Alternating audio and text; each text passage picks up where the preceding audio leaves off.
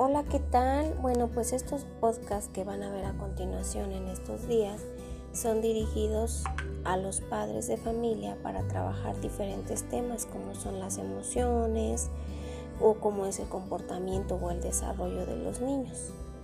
Así que espero que nos sigas en estos podcasts educativos. Gracias.